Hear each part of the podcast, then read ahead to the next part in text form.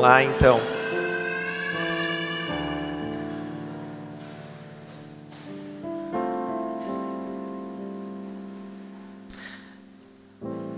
Eu iniciei um, uma mensagem sobre, na verdade, um, algumas mensagens, a gente não vai ter que ficar em uma, a gente vai ter que ficar em algumas, sobre a oração do Pai Nosso. E é lógico que eu não vou ficar aqui tentar fazer o que eu fiz isso em, em sala de aula, porque senão nós ficaríamos aqui no mínimo uns 10 cultos falando sobre isso. Eu vou tentar, logicamente, reduzir o máximo, mas eu tenho, quero tentar passar o máximo de coisas que eu acho que sejam importantes, logicamente não segundo o meu conceito, mas o conceito do Espírito Santo para você. Então eu queria que você abrisse, se você tem uma Bíblia, no Evangelho de Lucas mesmo, capítulo 11.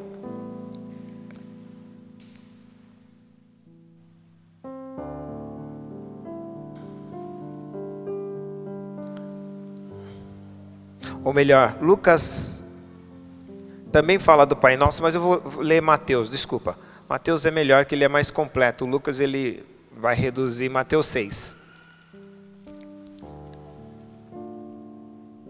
Mateus 6, versículo 5.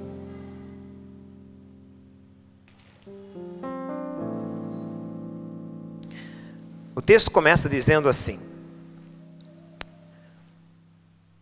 E quando orares, não sejais como os hipócritas, pois comprazam em orar em pé nas sinagogas, nas esquinas das ruas, para serem vistos pelos homens. Em verdade vos digo que já receberam o seu galadão. Mas tu, quando, quando orares, diga assim: quando? Ok. Entra no teu aposento, fecha a porta, ora o teu pai, que vê em oculto, e o teu Pai que te vê em oculto também te recompensará. E orando, não useis e vãs repetições, como gentios que pensam que por muito falarem serão ouvidos. Não vos assemelheis, pois, a eles, porque o vosso Pai sabe o que vós ou o que vos é necessário, antes de vós perdirdes. Portanto, Vós orarás assim: Pai nosso, que estás nos céus, santificado seja o teu nome, venha o teu reino, seja feita a tua vontade, tanto na terra como é no céu. O pão nosso de cada dia nos dai hoje, perdoa as nossas dívidas, assim como nós perdoamos aos nossos devedores. E não nos deixe ou nos induza a tentação mas nos livra do mal, porque teu é o reino, o poder e a glória para sempre. Amém. Feche seus olhos. Pai, obrigado, Senhor, por essa manhã, de tudo que já desfrutamos. Obrigado pelo teu Espírito Santo, obrigado por cada vida que está aqui. Que teu Espírito Santo possa ministrar, aliás, continuar ministrando aquilo que já nós iniciamos há duas semanas atrás, Pai que o seu espírito seja verdadeiramente mentor de toda palavra que saia dos meus lábios e que eu simplesmente seja um meio de comunicação, não o comunicador, o meio da comunicação. Porque nós acreditamos que o comunicador continua sendo ti, Senhor. Como lemos, lemos no Salmo 29, nós queremos ouvir a tua voz. É por isso que é por isso que estamos aqui. Que a tua voz seja soberana nesse lugar. Que a tua vontade seja verdadeiramente soberana também aqui e que o Senhor possa não somente falar aquilo que queremos ouvir, mas, na verdade, o que precisamos ouvir. Nem tudo que queremos ouvir, às vezes, é aquilo que precisamos ouvir. E é por isso que nós estamos aqui para ouvir o que de fato precisamos ouvir. E o Senhor conhece cada um de nós. No íntimo de cada um de nós, o Senhor sabe também as nossas necessidades. O Senhor sabe naquilo que eu e o meu irmão e a minha irmã precisamos ouvir para ser abençoados, serem transformados, serem libertos. E é por isso que eu oro em nome de Jesus te pedindo, ó Espírito Santo, nos ajude. Pai, glorifica o teu nome através das nossas vidas. E Jesus, seja mentor por meio da tua palavra de tudo aquilo que sairá dos meus lábios. Assim eu oro e desde já te agradeço em nome de Jesus. Amém. Amém. Semana passada eu falei que Jesus nos ensina, antes dele nos ensinar a orar, ele nos ensina o que não orar. Talvez, se você ainda não pegou essa mensagem, você pode acompanhar na página do Facebook da igreja, do, desculpa, do YouTube da igreja. Tem o YouTube da Igreja Bola de Neve. Ou se você também não tem como ficar vendo a imagem, você pode ouvir essa mensagem no Spotify, ok? Tem lá Pastor Ailton. Aliás, eu quero até agradecer a grande maioria de vocês que tem compartilhado. A gente já tem milhares de, de visualizações. O Eric tem passado para nós milhares de visualizações, milhares mesmo. Para a glória de Deus eu digo isso, porque isso não traz nenhum mérito a mim. Isso daí vai alcançar a vida das pessoas é, no, no nosso Spotify das mensagens. Então, se você queria pegar desde o início, então está lá. Tá, essa mensagem está lá como o segredo ou os segredos do Pai Nosso. Amém? Então eu falei na mensagem anterior sobre o que não orar, né? E eu quero iniciar hoje, na verdade, é, quando Jesus nos ensina, quando vocês forem orarem, versículo 7, ou melhor, 8, não, 9, desculpa. Portanto, vós orareis assim: Pai nosso que estás no céu, santificado seja o teu nome. Eu falei um pouco sobre santificado seja o teu nome na, na na última mensagem.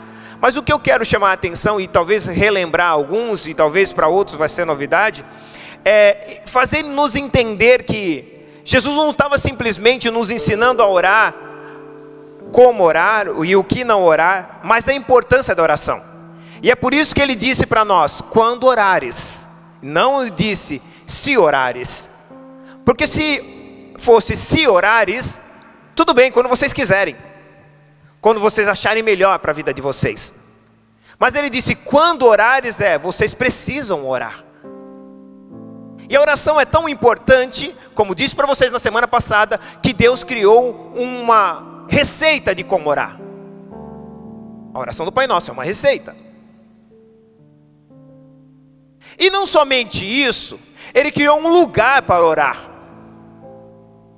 Essa casa será chamada casa de oração.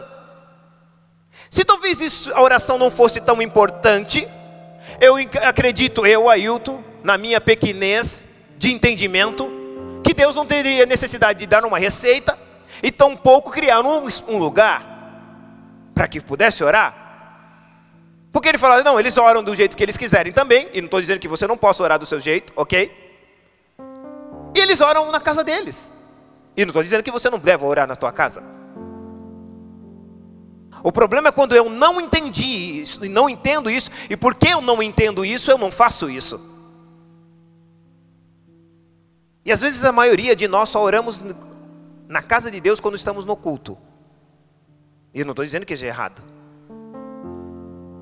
Mas você veio para cultuar a Deus, não orar a Deus, embora no culto você pode orar a Deus e deve orar a Deus. O que eu quero trazer em entendimento, vocês vão entender porque Jesus estava falando da importância da oração.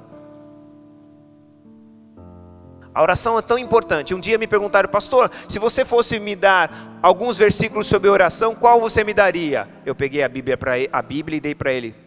Está aqui, 66 capítulos, 66 livros. Como assim, pastor? A Bíblia foi inspirada. Inspiração não vem de leitura, vem de oração. Eles oraram e Deus disse o que eles tinham que escrever. Não há revelação, não há entendimento das coisas de Deus se você não tem relacionamento com Deus. A oração é, faz parte da vida de um crente ou de um cristão, que eu gosto de usar a expressão cristão, porque crente até o diabo é. A Bíblia diz isso, não é o pastor aí que está dizendo. Porque crer vem de acreditar em alguma coisa. Crer não vem porque alguém é, agora está vivendo, é, está dentro de uma religião ou sei lá, dentro de um, uma igreja evangélica. Agora ele é crente. Não, ele pode estar no espírita, ele é crente.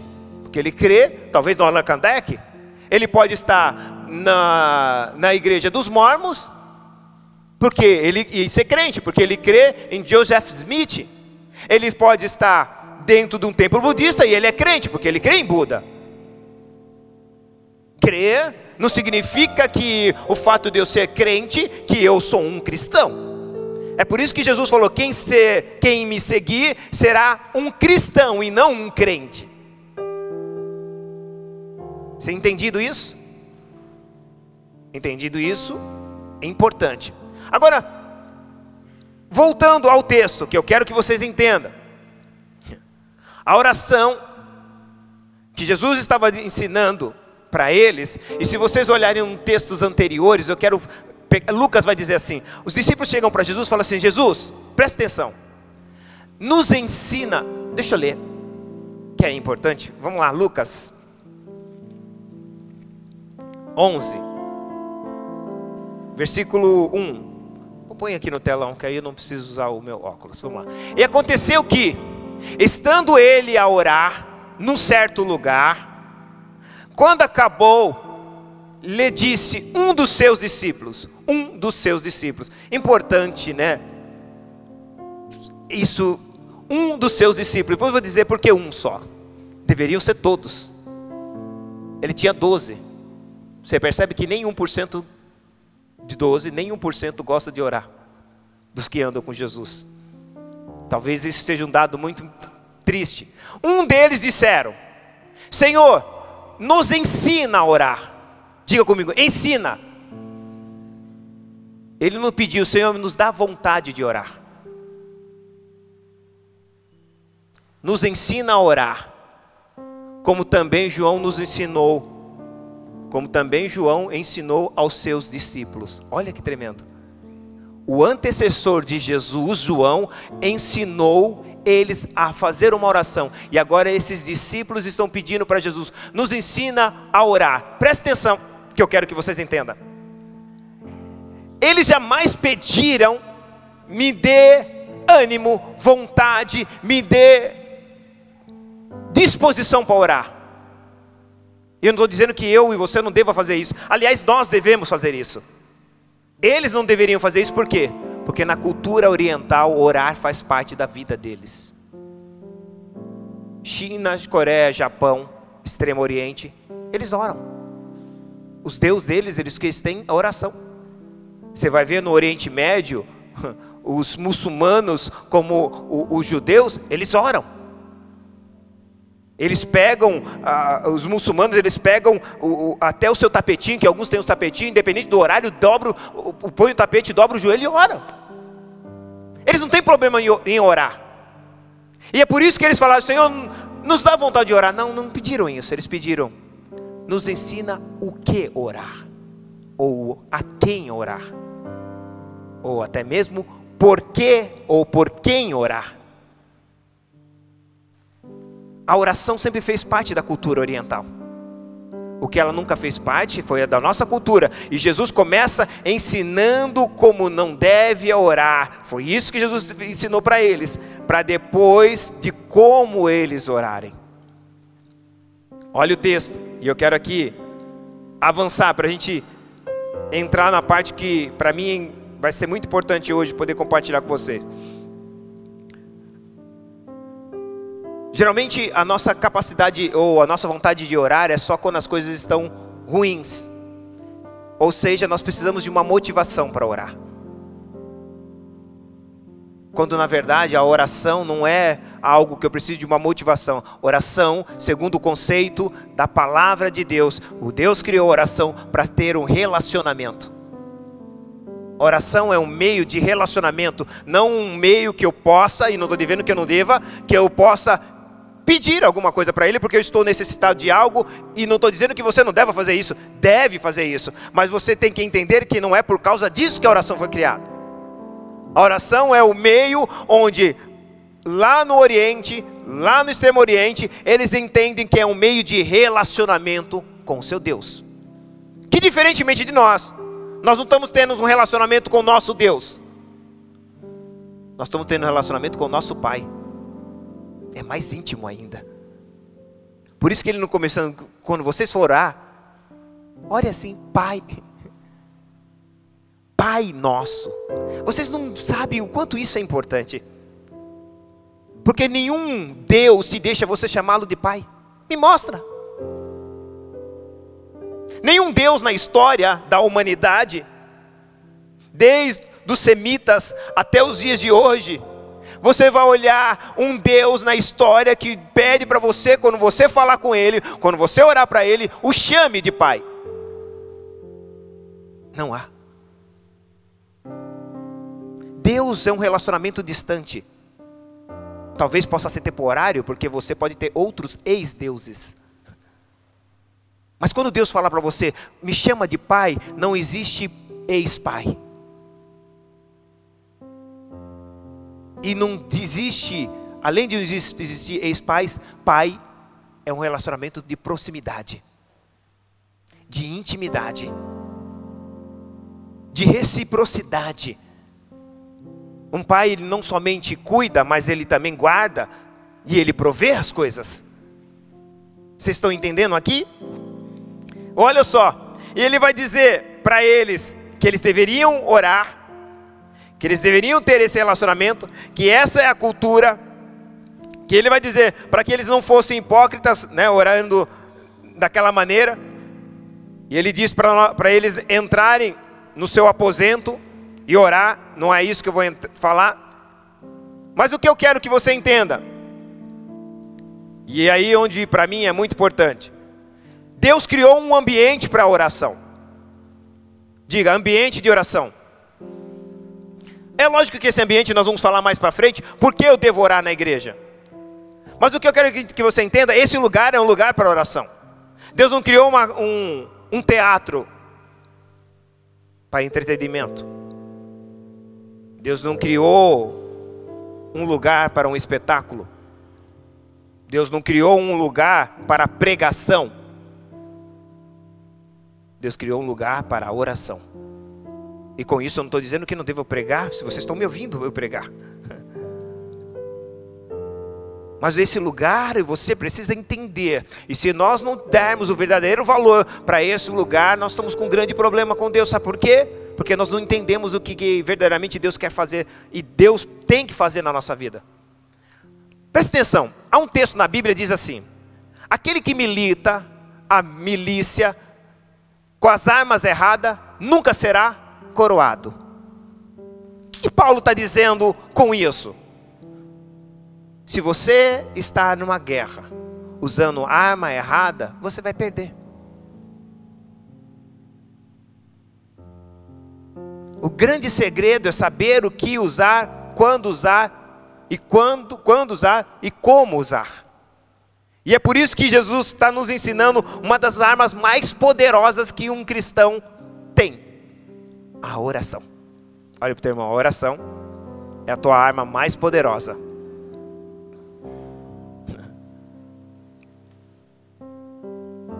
Olha para o teu irmão e diga assim, fala assim, ó, você sabia que quem ora, ou quem diga assim, quem tem vida de oração, tem muito menos confusão?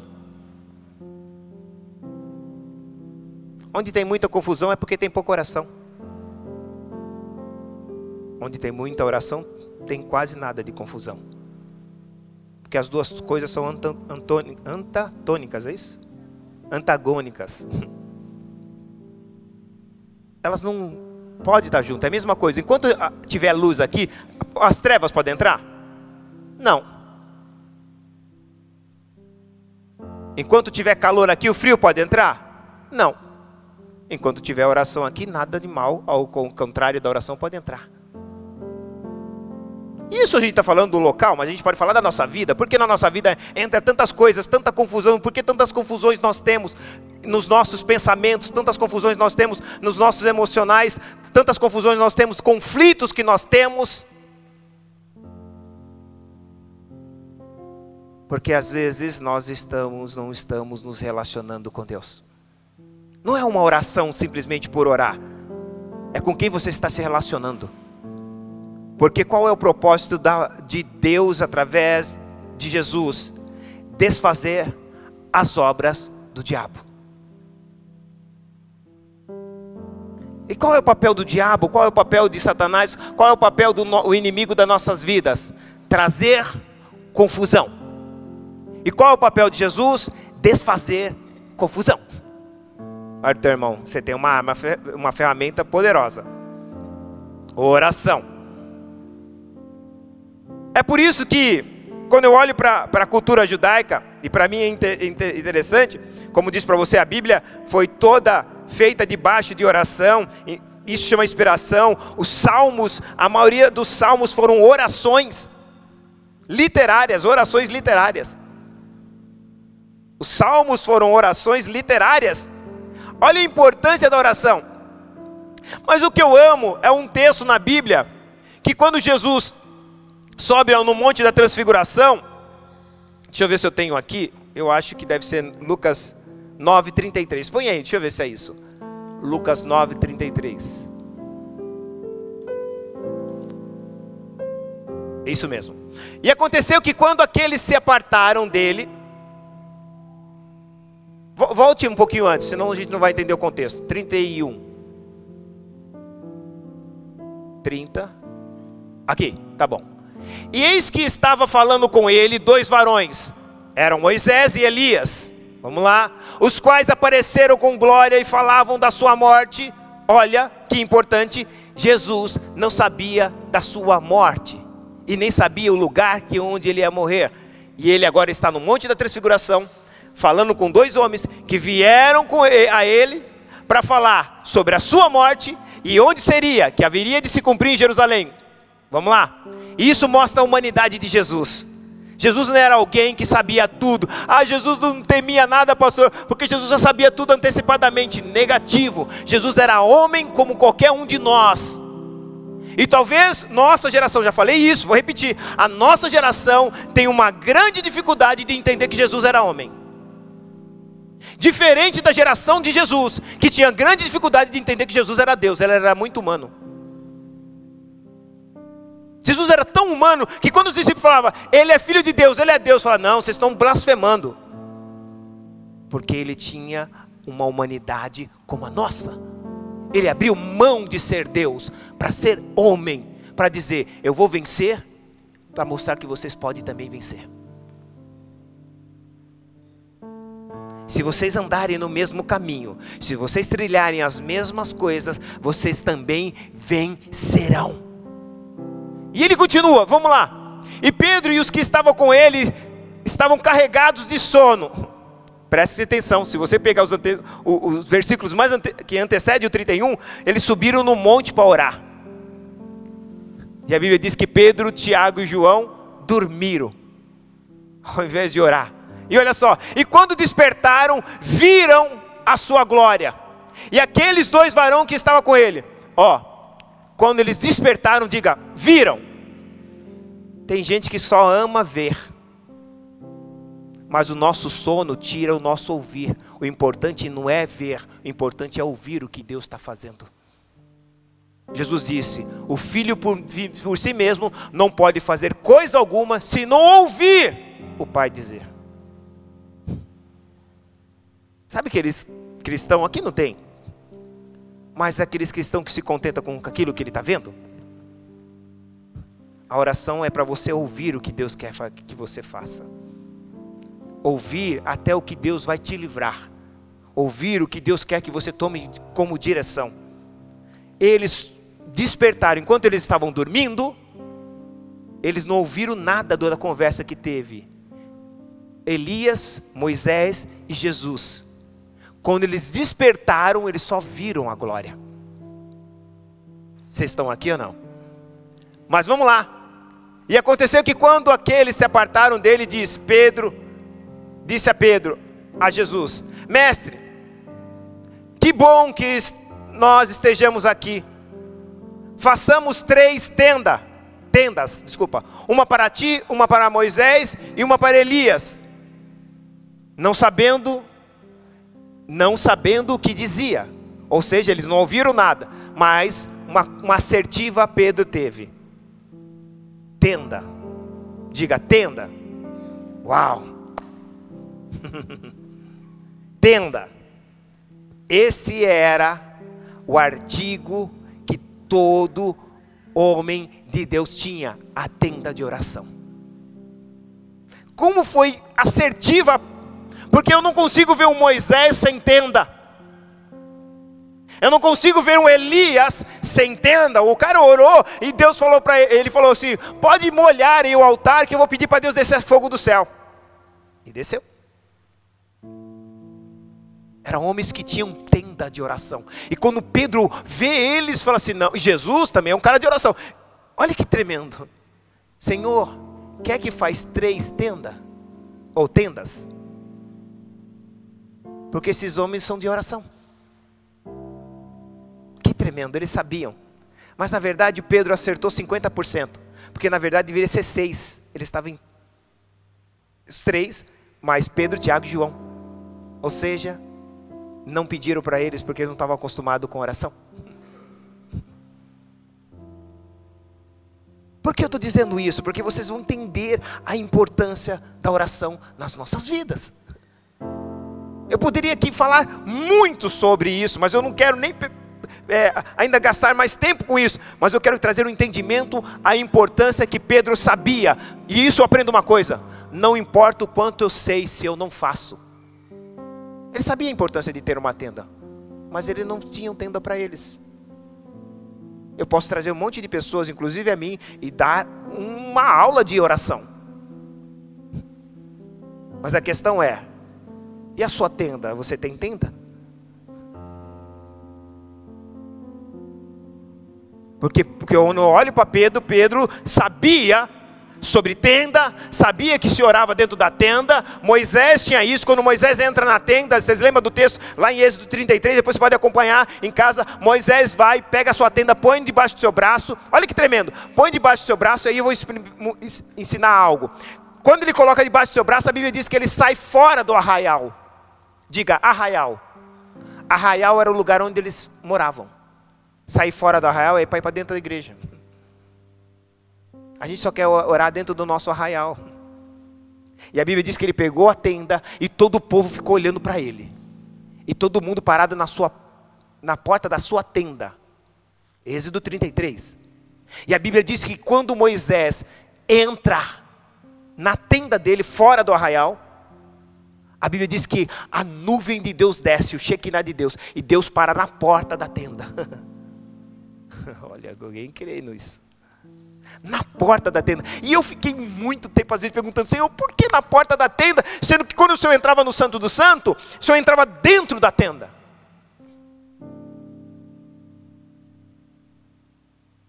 Eu fiquei por muito tempo perguntando para Deus isso. E Deus me falou, sabe por quê? Aí eu tive que entrar na porta da tenda. Porque eu tenho que mostrar para o povo que quando os meus líderes oram, eu estou lá na porta. Metade para o líder e metade para o povo.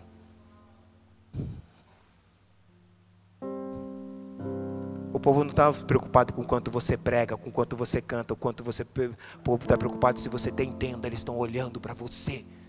Cadê a sua tenda? Está armada, você está entrando, e Deus fala assim: Ah, entrou? Então eu entro na porta. O povo vai olhar que há um Deus na sua tenda. Há um Deus que desce na quando você arma a tua tenda. Há um Deus que vem e faz a diferença. E Ele não só vai olhar para você, mas Ele vai mostrar para o povo que Ele está com você. Uau! Tremendo isso. Mas aí a Bíblia ainda me ensina muitas outras coisas sobre a questão da tenda. E o que é lindo Jesus me dá acesso agora a eu entrar e me conectar com o Pai.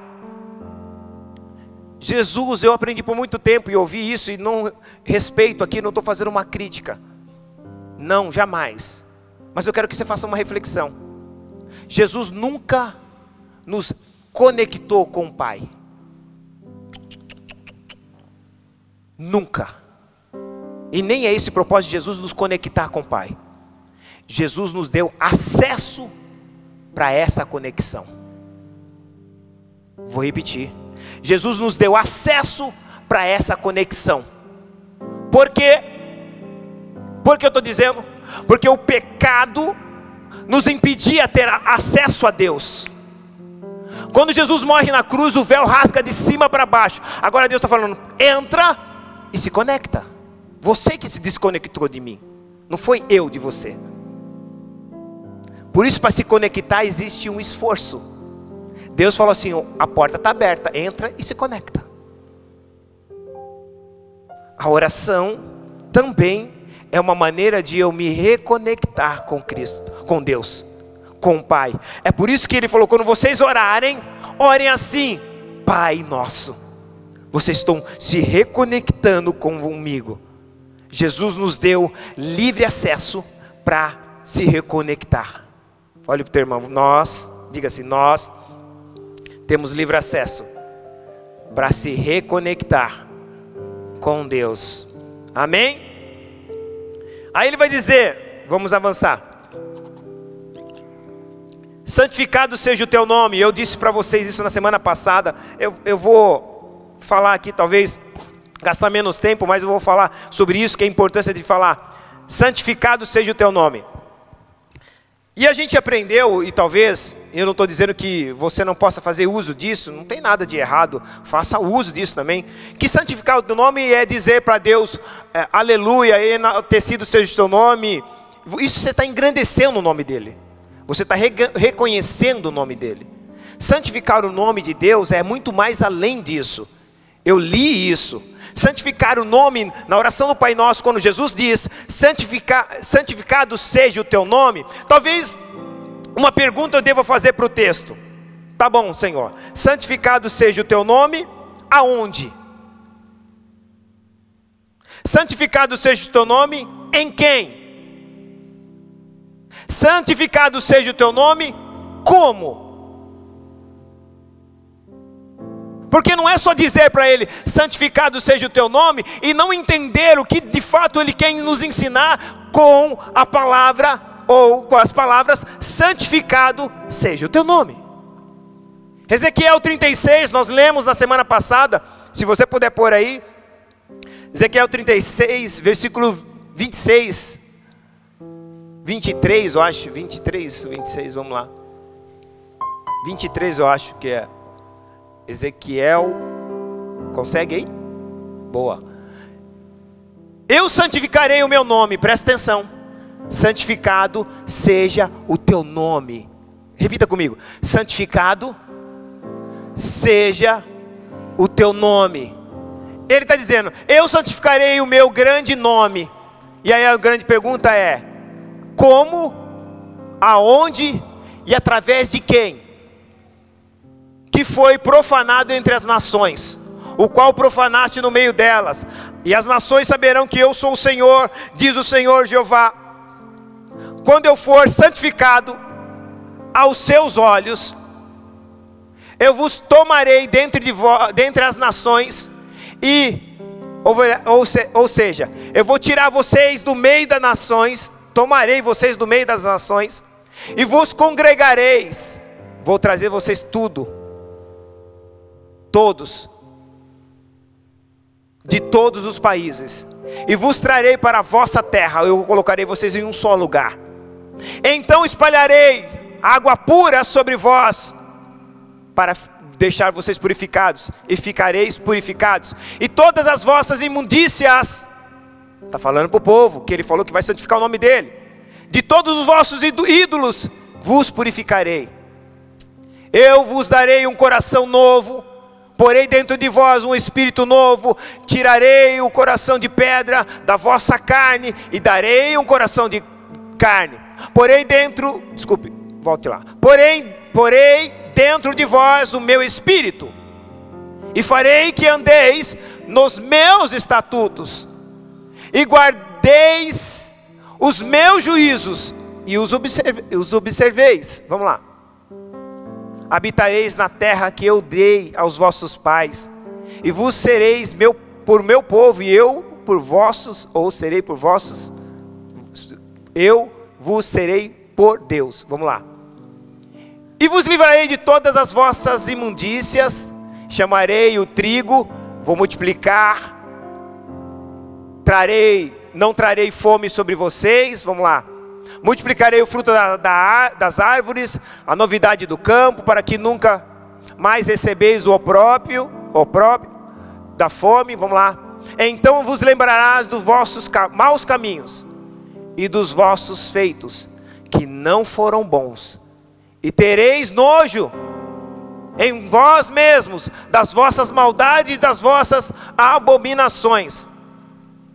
Não é, e aqui para mim é importante, não é por amor de vós que eu faço isso, diz o Senhor Jeová.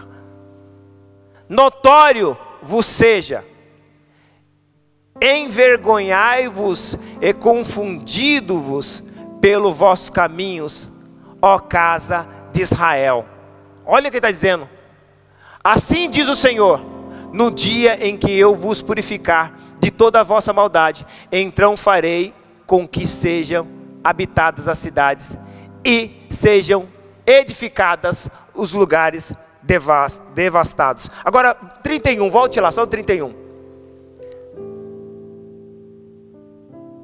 Então vos farei lembrar de. Não, desculpa, 32. Assim diz o Senhor desculpa, não é por amor, diga assim, não é por amor de vós que eu faço isso. Agora presta atenção, se ele está dizendo que não é por amor de nós que ele está fazendo isso, é por causa de quê?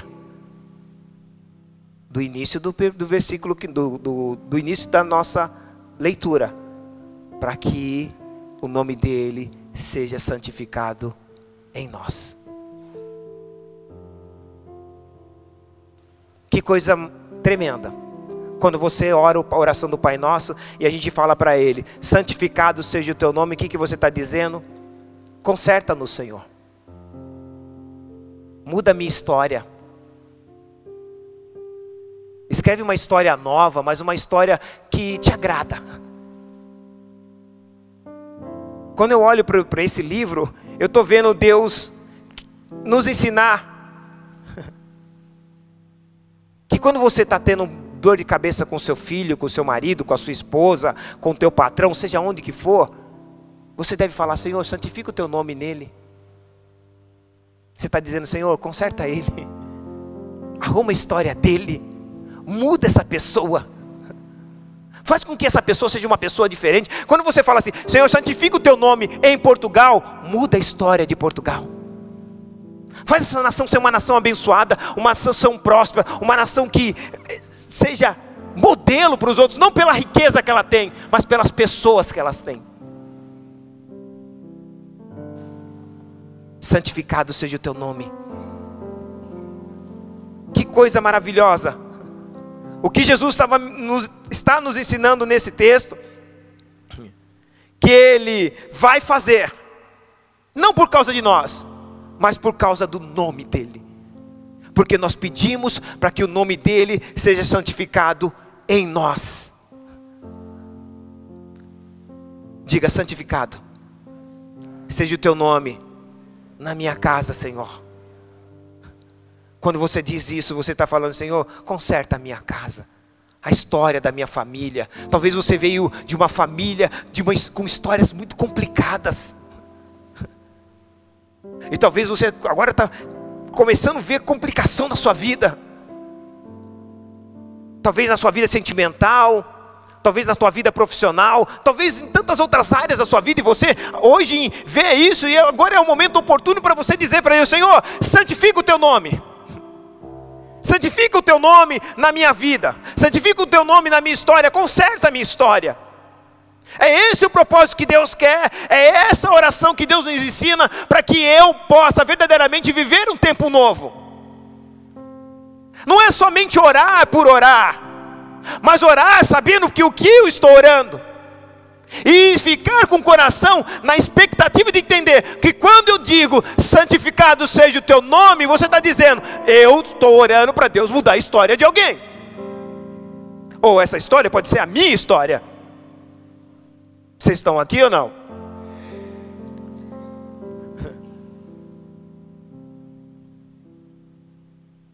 Santificado seja o nome do Senhor. Geralmente a gente sabe que a gente faz, Senhor, a gente vai com uma lista de coisas, Senhor. Está vendo meu marido? Ele precisa mudar nisso, precisa mudar naquilo. Está vendo a minha esposa? Ela precisa deixar isso, parar de falar disso.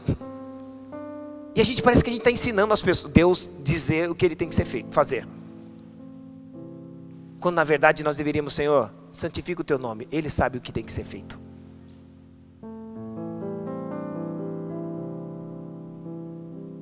Ele não te dá receita do que você deve dizer a respeito das pessoas, o que ele deve fazer com as pessoas. Ele te dá receita de você dizer: diga para eu santificar o meu nome nelas, e eu vou fazer o que tem que ser feito nelas. Ontem eu estava, vou te contar um exemplo fresco que eu vivi. Eu não gosto muito de contar, mas o Espírito Santo me permite contar. Ontem nós estávamos em Lorian, no evangelismo.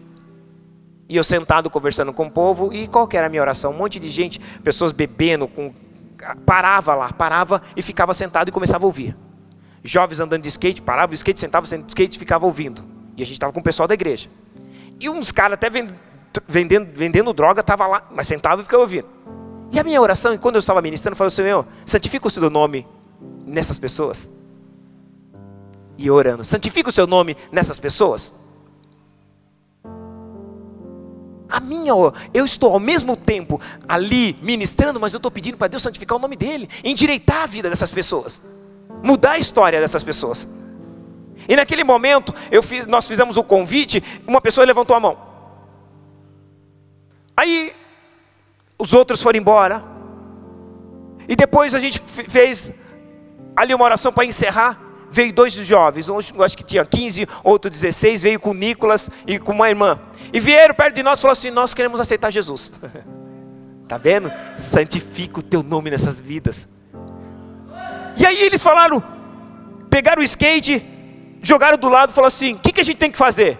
Falei, se abraça. Eles se abraçaram, abraçaram com o Nicolas, abraçaram com, com, a, com a irmã que trouxe. Nós ficamos, ele falou assim: Olha o que eles falaram. O que, que eu tenho que fazer? Fechar o olho, baixar a cabeça? Nos ensina a orar.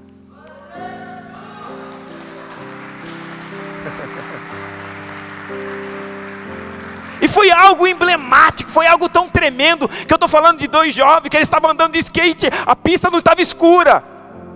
Como alguns irmãos vai numas pistas aí que tem o Batman.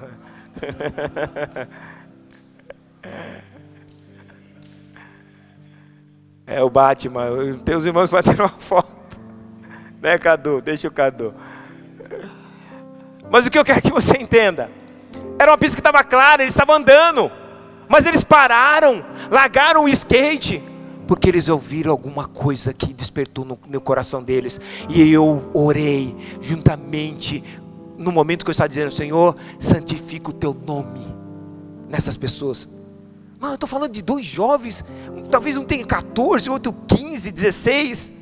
Mas você via que não era uma coisa que ele estava fazendo por empolgação, era aquilo que ele estava desejando. Eles largaram o skate, jogaram para lá, falou: "Não, vamos fazer a coisa certa". Jogou o skate e eles falaram: "Que como que a gente tem que fazer?"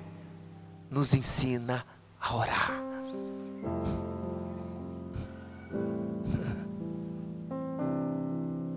Quando você começa a orar, santifica o teu nome, Senhor, no meu, no meu bairro, santifica o meu nome no meu trabalho, santifica o teu nome aqui nessa rua nesse bairro. Você está dizendo para Deus, Deus, começa a mudar a história das pessoas. Começa a fazer com que as pessoas entendam a importância de ela estar te seguindo para ser uma pessoa melhor, ter uma vida melhor. Deus não é um ser que está depressivo, precisando de pessoas para adorar Ele, não, irmãos. Eu não estou levando pessoas para Deus porque Deus, ai, eu estou sozinho aqui no céu. E eu preciso de um monte de gente falando, ai, eu ser amado, eu sou. Não. Deus é Deus, Deus não é homem, irmão. E ainda o homem, ele vai dizer o seguinte para o homem, que é uma, uma, coisa tremenda, que a gente precisaria, precisaria muito entender isso para ser resolvido na nossa vida como cristão.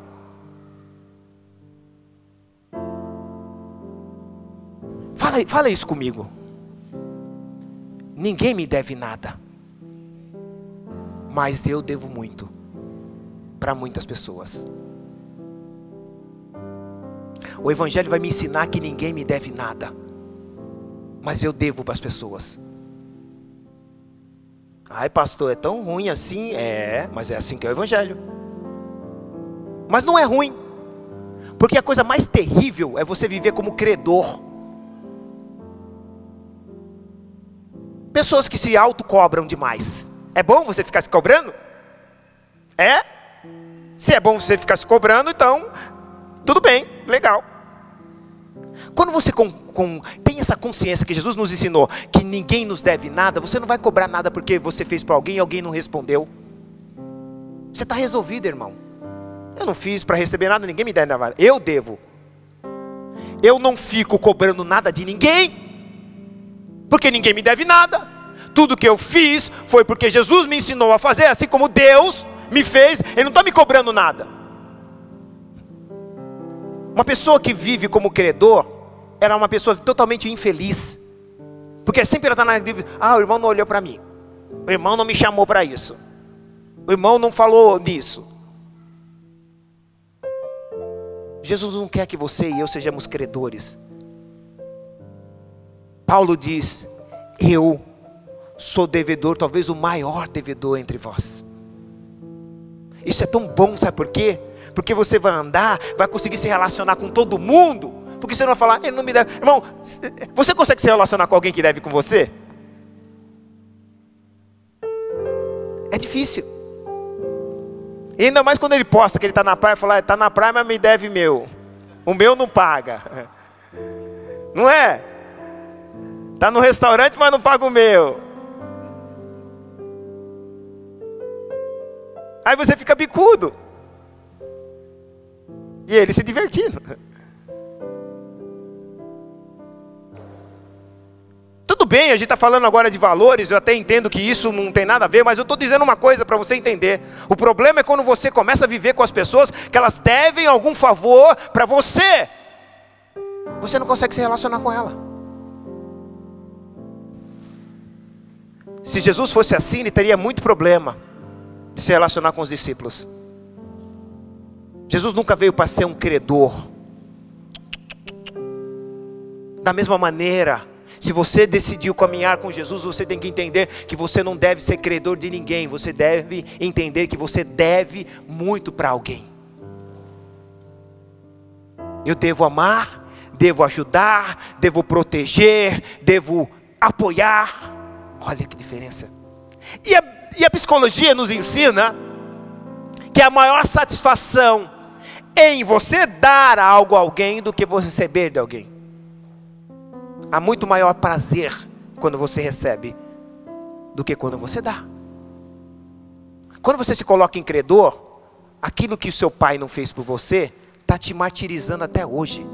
Você está mal, não consegue se relacionar, não consegue perdoar. Há pessoas que a vida dela não anda, sabe por quê?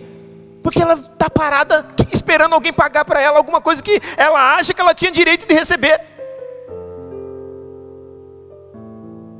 Quando na verdade nós não temos direito de receber nada. E isso estou dizendo para você para resolver um teu problema aqui. Para você andar tranquilo, se relacionando com todo mundo e viver uma vida sem peso. Diga: a minha vida deve ser como de um devedor. É isso que Jesus fez. E por que eu estou dizendo isso? Porque a gente vai falar nisso, eu não vou entrar hoje nisso porque não vai dar tempo. Mas a Bíblia diz isso: perdoa as nossas dívidas. Você não tem mais dívida com ninguém, ninguém tem dívida com você. Porque assim como nós perdoamos, você já perdoou. Deus quer que você se coloque num lugar de devedor e não de credor. Se você for credor, Deus vai ser credor seu. Ih, foi todo mundo embora, Espírito Santo. Vocês estão aqui ou não? Mas, pastor, e essas pessoas que fazem essas coisas para mim? Na injustiça, Deus faz a justiça.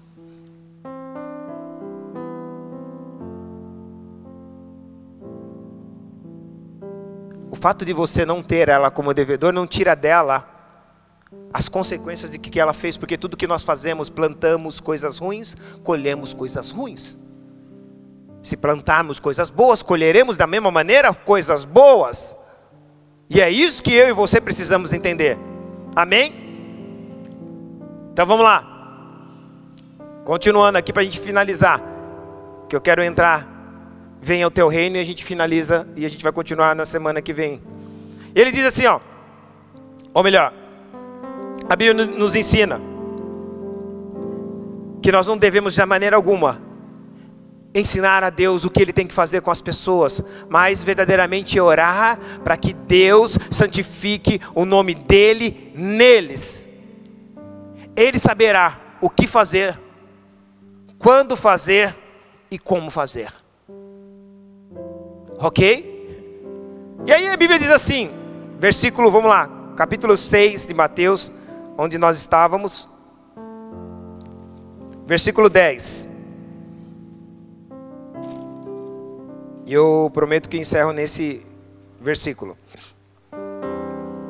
6, 10.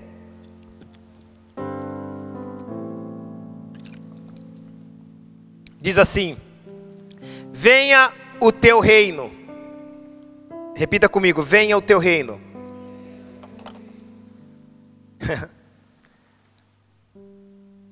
coisa maravilhosa.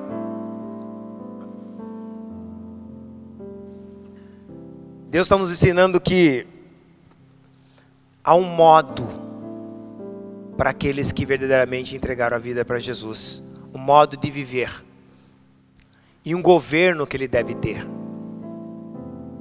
Quando fala de reino, venha o teu reino, ele está dizendo, venha o teu governo na minha vida.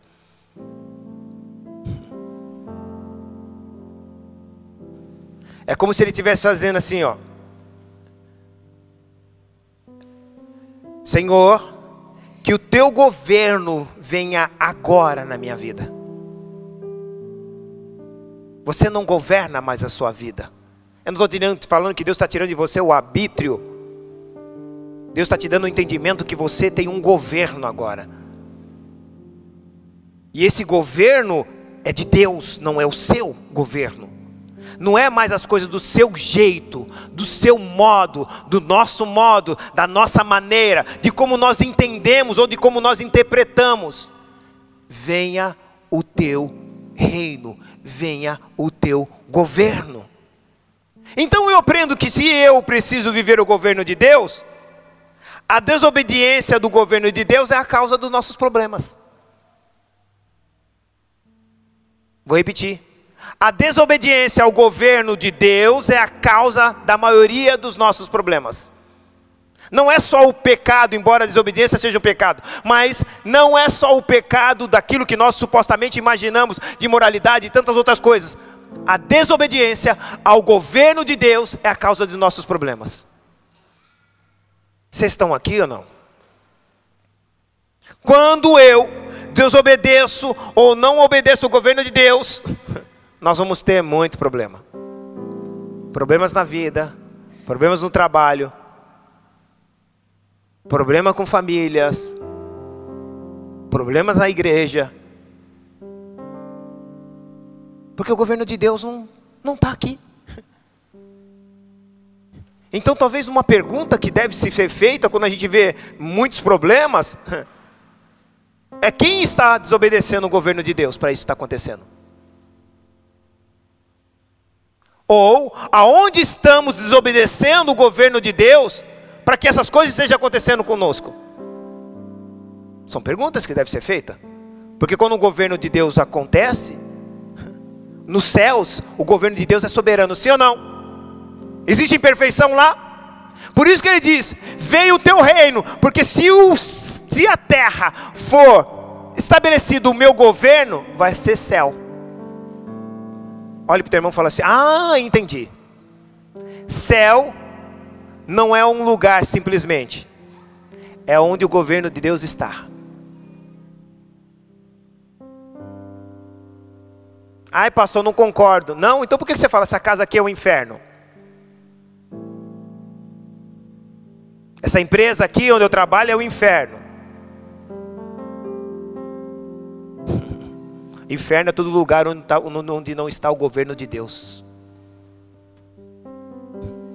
O inferno é todo lugar onde não está o governo de Deus, porque onde estiver o governo de Deus é o céu. Era isso que ele estava dizendo. Vocês querem viver o céu na terra? Pede para que o meu reino venha. Quando o reino de Deus vem, tudo aquilo que está fora de ordem, tudo aquilo que está fora da ordem, Deus coloca em ordem. E quando a vontade de Deus está sendo desobedecida, é porque o governo dele não foi estabelecido.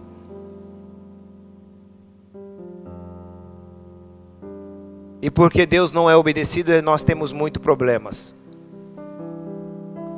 Pastor, você está dizendo então quer dizer que quando o governo de Deus é estabelecido, nós não temos mais problema? Não, nós temos luta, não problema que é diferente.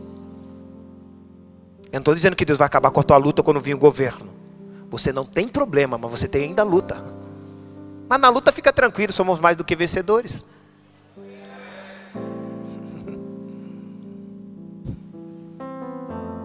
Governo. Governo. A gente deve, deve pedir para que o exemplo que Cristo nos deu para que venha o teu reino, venha o governo. Isso me faz lembrar de uma moça. É uma história que Jesus foi na casa dela. E quando Jesus entrou na casa dela, falou: Ai, Jesus, você está aqui, tô, filha. Jesus, que bom, entra na minha casa. Aí Jesus, posso sentar no sofá? Pode, senta, Jesus.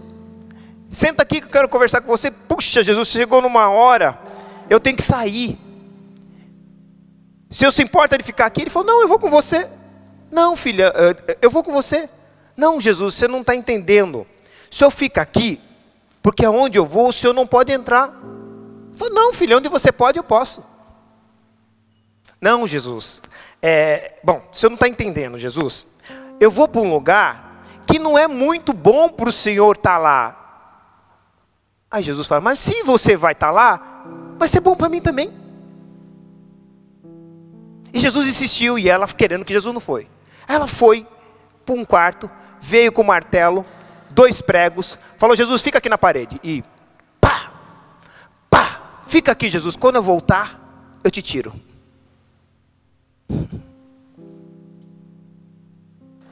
A gente quer a bênção do Deus, as benéficas de Deus, mas não quer o governo dele.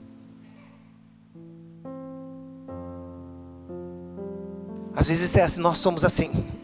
A gente quer tudo que aquilo que Deus pode nos dar, mas não quer o governo dele na nossa vida. A Bíblia nos ensina que a coisa mais importante para nós vivermos a vida de Deus ou de Cristo é ter o governo dele. Eu quero que você feche seus olhos no teu lugar. E eu quero que você entenda: o governo de Deus tem que ser estabelecido na sua vida. Muita gente quer a bênção que o Senhor tem para dar, mas não quer o governo que o Senhor tem para nos dar. Querem governar Jesus, mas não querem que Jesus governe eles. Eles querem governar Jesus e o que ele deve também nos dar. Eles querem governar Jesus e também querem dizer para ele o que ele deve fazer, o que deve falar. E talvez a, como identificar isso? Basta orar, basta ouvir as nossas orações. Como nós pedimos as coisas. Ou até mesmo quando nós fazemos todas as coisas sem consultar Deus. Nós fazemos tantas coisas sem o governo dele, sem a autorização dele, sem a direção dele, sem a vontade dele. É porque a gente não aceitou o governo dele. E fazemos as coisas, depois dá tudo errado. E aí a gente vai orar para ele nos ajudar. Mas Deus está nos ensinando hoje: venha o teu reino não é venha o meu reino, Jesus. Não. venha o teu reino, segundo a tua vontade, segundo o seu próprio governo. O que Deus quer nos ensinar nesta manhã? Existe um governo para eu e você viver. E a grande maioria das vezes nós fazemos as coisas deixando Deus de fora. O governo dele. Fazemos as coisas conforme nós achamos o nosso governo, conforme o nosso entendimento. E a oração do Pai Nosso nos ensina que existe um governo. É por isso que Jesus nunca fez nada sem orar. A oração nos leva a verdadeiramente em buscar o governo de Deus sobre as nossas vidas, a direção dele, a autorização dele, a vontade dele. Porque se você não quer o governo de Deus, na verdade você não quer o Senhor. Eu vou melhorar essa frase. Se você não quer o governo do Senhor, na verdade você não quer o Senhor. Você quer o que o Senhor te dá. E Deus está te dizendo nesta manhã: diga, venha o meu reino. Você governou a tua vida até hoje, nunca deu certo, deixa eu governar a tua vida. Você se queixa de tudo para você é difícil, é porque você sempre teve no controle. Mas nessa manhã eu quero tomar o governo da tua vida e deixa eu governar. Experimenta. Provai e vede que o Senhor é bom. Deixa tomar o governo do teu ser, o governo das tuas finanças, o governo da tua vida sentimental, do teu relacionamento, dos teus sonhos, dos teus projetos. Deixa que eu faça a minha vontade em você. Eu sei que tem, você tem sua vontade, mas eu tenho a minha vontade para você. E não há como fazer a vontade de Deus se não, não aceitarmos o governo de Deus. Eu vou repetir. Não há como fazermos a vontade de Deus se não aceitarmos o governo dele. E talvez você está falando agora, Senhor, a minha vida, como ela está, como ela esteve. E Deus está te dizendo: eu posso mudar a tua vida, mas você tem que deixar que o meu governo seja sobre a sua vida. Que essa vontade que você tenha possa verdadeiramente ser deixada pela minha vontade. E não adianta dizer que você quer fazer a minha vontade se você não, não, não respeita o meu governo. Se não há o meu governo sobre você. E toda hora, todo momento você está tentando se livrar daquilo que vem, tentando fugir, sair, ou se lamentar daquilo que foi embora, ou até mesmo reclamar daquilo que está permanecendo na sua vida. Mas Deus nessa manhã está te dizendo para você: tudo que vem, vem com algum propósito para aqueles que estão servindo a Deus. Vou repetir. Para todos aqueles que estão dentro do governo de Deus, tudo que vem, vem com um propósito. Tudo que sai, sai por alguma razão, e tudo que fica, fica por causa de uma lição. Deixa o governo de Deus reinar em você. Deixa o governo de Deus fazer parte da sua vida. Por que vem isso? Porque vem com um propósito. Porque foi embora. Porque teve uma razão. Porque isso está aqui, permanece, fica. Porque talvez você tenha que tirar uma lição. quando entendemos essas coisas, é porque nós nos submetemos ao governo de Deus. É como Jesus disse para Pilatos: Pilatos disse: Você não sabe que eu tenho poder para te prender, para te soltar. Jesus falou assim: Desculpe, mas eu não estou sob o teu governo. Você não tem poder algum se do céu não lhe for lhe dado. A minha vida está sob o governo do céu. Ei, hey, onde está o governo? A sua vida está sob qual governo? Porque esses medos, porque a sua vida está sob esse governo dessa nação, e você está com medo por causa da economia. Ei, a tua vida está sob governo dos céus. Os teus recursos não vêm da terra. É por isso que Paulo vai dizer isso em Filipenses 4,19: O meu Deus, segundo as suas riquezas, suprirá todas as vossas necessidades em Cristo Jesus. Ei, em Cristo Jesus.